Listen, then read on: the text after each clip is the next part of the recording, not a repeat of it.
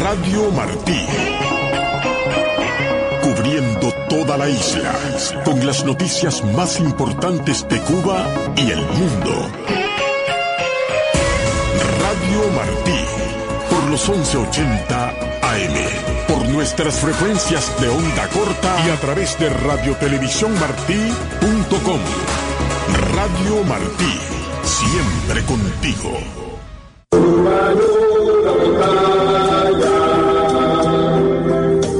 Buenas noches, estimados oyentes. Este es el programa Surcos de Libertad. En el programa se divulgan los trabajos y compromisos de la organización Presidio Político Histórico Cubano, Casa del Preso, con la causa de la libertad de Cuba.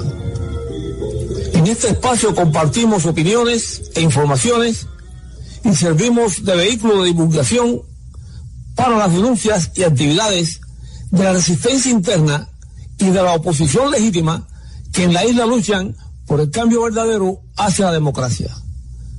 Produce y dirige quienes habla. Luis González Infante, preso político número 34028.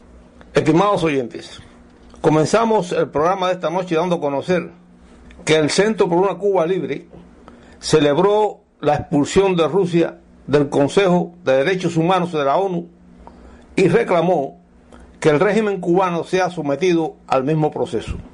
Es importante recordar que el gobernante del régimen castrista Miguel Díaz Canel ordenó a las fuerzas leales a él que salieran a la calle para ejercer la violencia contra los manifestantes del pasado 11 de julio. Basándose en los motivos que llevaron a la suspensión de Libia del Consejo de Derechos Humanos de la ONU en el 2011, Cuba también debería ser suspendida, señaló un informe publicado por la organización que participó esta semana en la 14 cumbre de Ginebra por los derechos humanos y la democracia.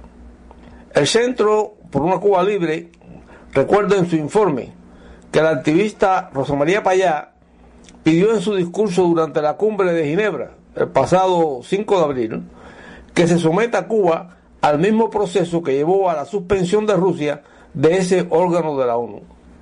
La cumbre de Ginebra por los derechos humanos y la democracia es un foro anual de derechos humanos que patrocina una coalición de 20 organizaciones no gubernamentales en víspera de la sesión anual del Consejo de Derechos Humanos de Naciones Unidas y donde activistas de todo el mundo buscan crear conciencia internacional sobre el tema de las libertades ciudadanas y los valores democráticos.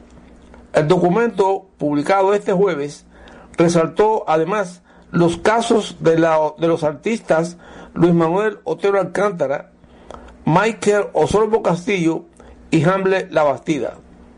Los dos primeros se enfrentan a condenas de cárcel de hasta 10 años. El tercero, cuyo testimonio fue también escuchado en la cumbre de Ginebra, fue forzado al exilio. Las opciones para los disidentes en Cuba, no siempre elegidas por ellos, son el exilio, la prisión o la muerte, observó el informe. Y continúa este comunicado dando a conocer que el informe destacó también el discurso de Hilal Neuer, director ejecutivo de American Watch, que cuestionó la práctica de elegir a regímenes autoritarios dentro del Consejo de Derechos Humanos de la ONU.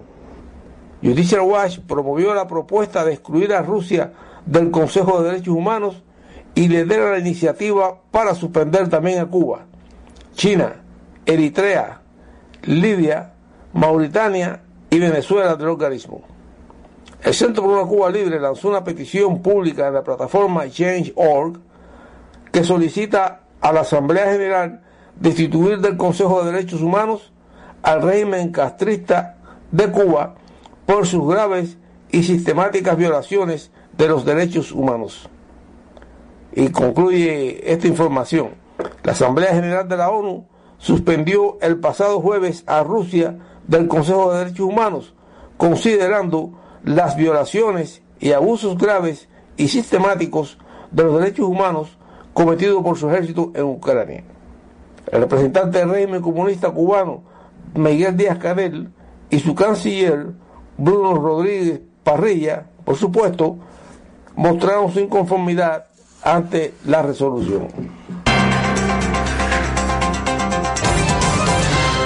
En otro informe, el Instituto de la Memoria Histórica Cubana contra el totalitarismo, plantados hasta la libertad de Cuba, el Presidio Político Histórico Cubano, el Pen Club de Escritores Cubanos en el Exilio y la Academia de la Historia de Cuba en el Exilio, convocan a todas las organizaciones prodemocráticas dentro de Cuba y en el exilio a participar en la conmemoración del 50 aniversario de la muerte en huelga de hambre del prisionero político cubano Pedro Luis Boitel.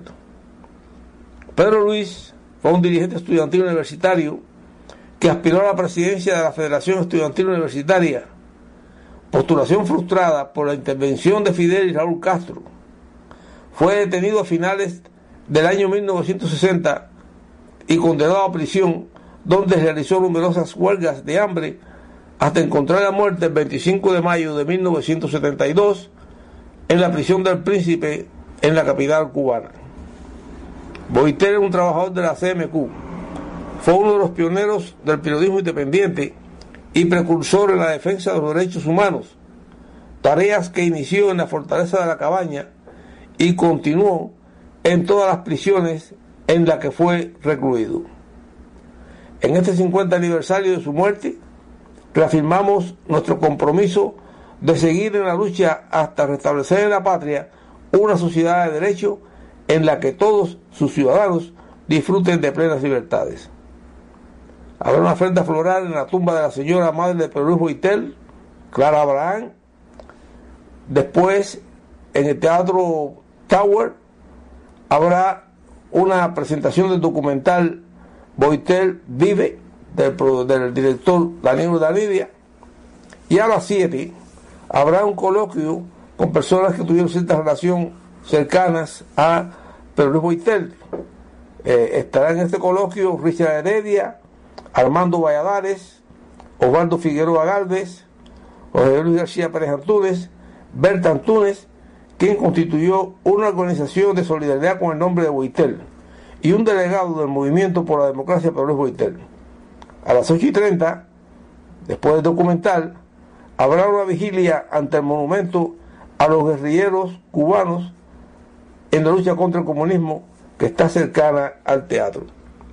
El presidio político histórico está eh, patrocinando e, eh, e, invitando a que el mes que viene, ya en, en mayo, el 25 de mayo, al cumplirse el 50 aniversario de la muerte de Pedro Luis Boitel, pues que recordemos a este cubano, a este luchador que dejó su vida en las cárceles castristas reclamando su estatus de preso político y el respeto de los derechos humanos para él y sus demás compañeros.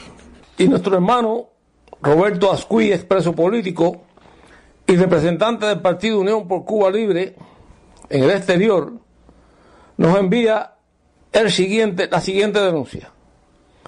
Carlos Manuel Pupo Rodríguez no puede morir el líder nacional del partido por Unión por una Cuba Libre está críticamente grave en estado de deshidratación, secuestrado en un hospital de Pinal del Río por el mal llamado presidente títere y puesto a dedo Díaz Canel, quien pretende dejarlo morir. El pasado 26 de abril, Alexis Ceballos, coordinador del partido y gestor del proyecto Emilia, que dirige el doctor Oscar Díaz Bisset, penetró la vigilancia del régimen en el hospital Abel Santa María de Pinal del Río para saber de cerca sobre la situación de salud del líder del partido Unión por Cuba Libre y descubrió que están premeditando una posible muerte para este preso político del 11 de julio, líder de dichas manifestaciones en San Antonio de los Baños, ya que no puede apenas hablar por el estado de deshidratación que tiene producto a la negación de asistencia médica. Hacemos responsables al régimen cubano y al propio Raúl Castro, así como a los médicos que trabajan dentro del Hospital Abel Santa María en la provincia de Piedad del Río, que están ocultando este crimen de gobierno ante la sociedad cubana y el mundo.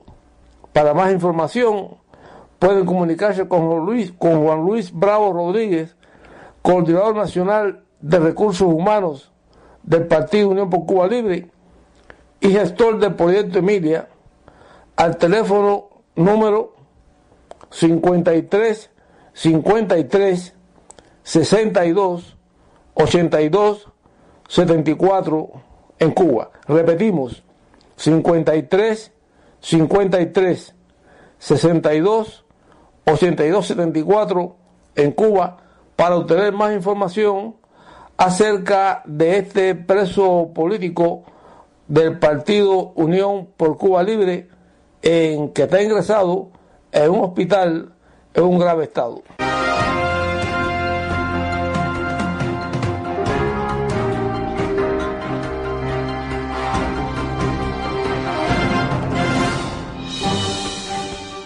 Buenas noches, Pardito. Buenas noches, Luis. Buenas noches a nuestros compatriotas de nuestra querida esclavizada isla y nuestros hermanos aquí del exilio. Bueno, Pardito, estás dando últimamente en la segunda fase, fase del programa por las dificultades que estamos teniendo y tus problemas de salud de tu familia y demás y eso, pero siempre esperamos este aporte tuyo, eh, que es muy importante. Ya creo que próximamente podrás en, esto, integrante de la primera parte del programa. Eh, Ángel, eh, hay una declaración de la Unión Europea, ¿es? Sí, Luis.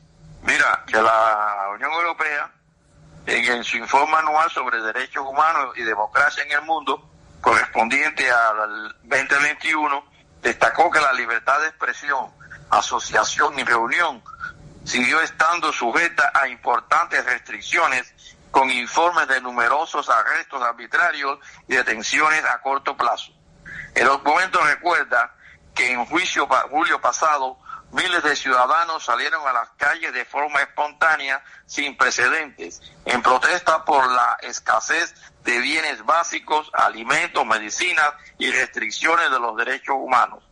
Las manifestaciones fueron reprimidas y cientos de personas, incluidos menores de edad, fueron detenidas en las siguientes semanas. Estas personas han sido sometidas a juicio recibiendo severas sentencias de prisión, percibidas como desproporcionadas, destacó la Unión Europea. La libertad de prensa siguió siendo un motivo de preocupación, con Cuba antes entre los 10 países menos libres del mundo. Varios periodistas y blogueros fueron multados. Los activistas políticos, los defensores de los derechos humanos y los periodistas independientes continuaron enfrentándose a detenciones a corto plazo, cortes de Internet, restricciones a viajes nacionales y extranjeros, además de a frecuentes medidas que les impiden salir de sus hogares, expone el informe. Por otra parte, también, eh, Prisoner Defenders registró dos tipos de violaciones a los derechos del niño en Cuba. Primero, el procesamiento penal de menores desde 13 a los 17 años por motivos de conciencia. Y segundo, la separación forzosa a los niños de sus padres profesionales durante ocho años. El pasado 19 de abril, representantes de la oposición y sociedad civil cubana, residentes en isla y el exilio solicitaron ante el Parlamento italiano la suspensión del acuerdo de diálogo político cooperación entre la Unión Europea y el régimen cubano.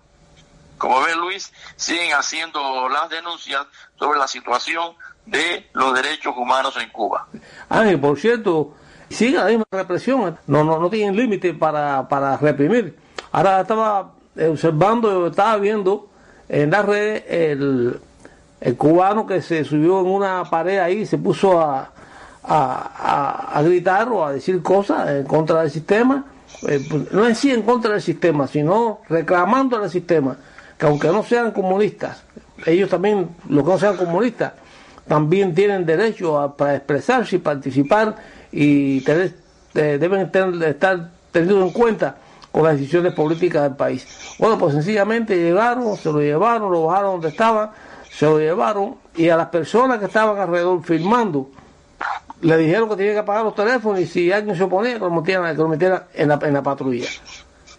Luis, y por otra parte, también están acosando a los periodistas y activistas con situaciones que se puedan presentar el primero de mayo y le están coactando sus derechos y libertades de locomoción. Sí, es verdad, es verdad. ¿Qué más nos tiene por ahí, Ángel?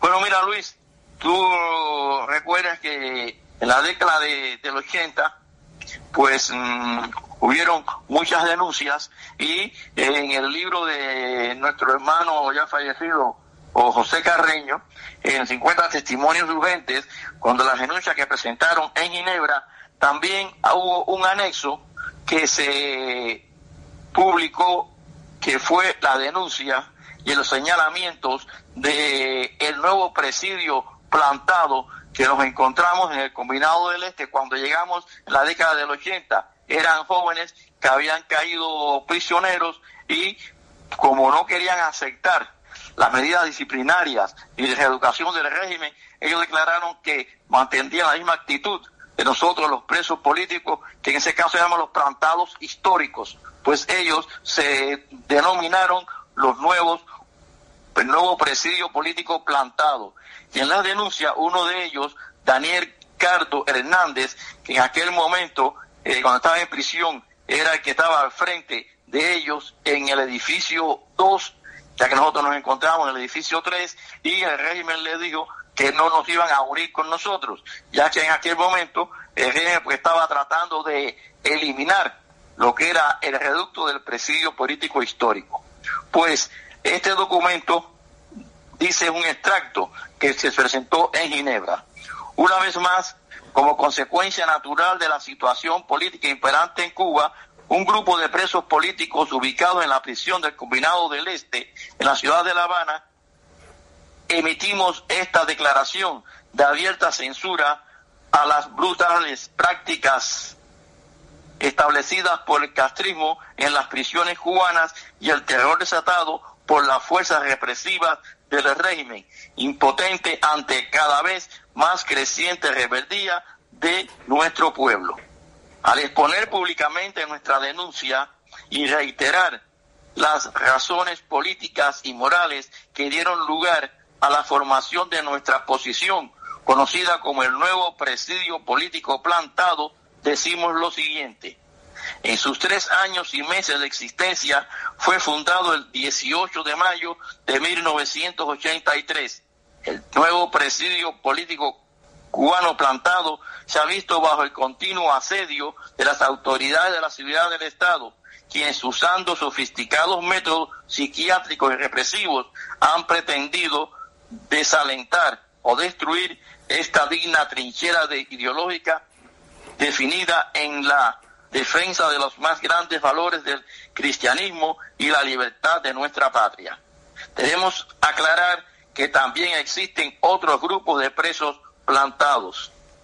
Entre otras cosas, denunciamos lo siguiente, brutales golpizas, celdas de castigo donde se duerme en el suelo y se sirve una sola comida, los crueles tratamientos en el rectángulo de la muerte, estas eran las zetas de castigo, requisas en las que en ocasiones se nos despoja de todo, el uso de la pésima alimentación y la asistencia médica como chantaje, se nos niega tomar baños de sol, el régimen de inspecciones emulativas para prebendas, constantes amenazas en las que nos van a desaparecer como ha sucedido con otros presos políticos ilustres. Añádase a esto los juicios amañados con sentencias dictadas de antemano por el Departamento de la Seguridad del Estado. Algunos casos de nuestra posición. Primero, causa menocar, delito rebelión. Dos de sus miembros fusilados, Ramón Lugo Toledo y Armando Hernández González, Daniel Cardo Hernández, Israel López Toledo y Timoteo Toledo Lugo a 30 años de prisión. Jesús Varela Hernández, Jorge Cardo Hernández y Carlos Carlos Cardo Hernández a 25 años. Este último, Carlos Cardo, se encuentra en delicado estado de salud por habérsele estirpado un pulmón por negligencia de los médicos que lo atendieron. Orlando Toledo Valladares, a 20 años. Se encuentran sancionados en esta causa y recluidas en la prisión de mujeres Mantonegro la señora Ana María Valladares Guevara y las jóvenes Odalis Toledo Valladares y Margarita Varela Hernández, sentenciadas a 14 años por un supuesto delito de propaganda.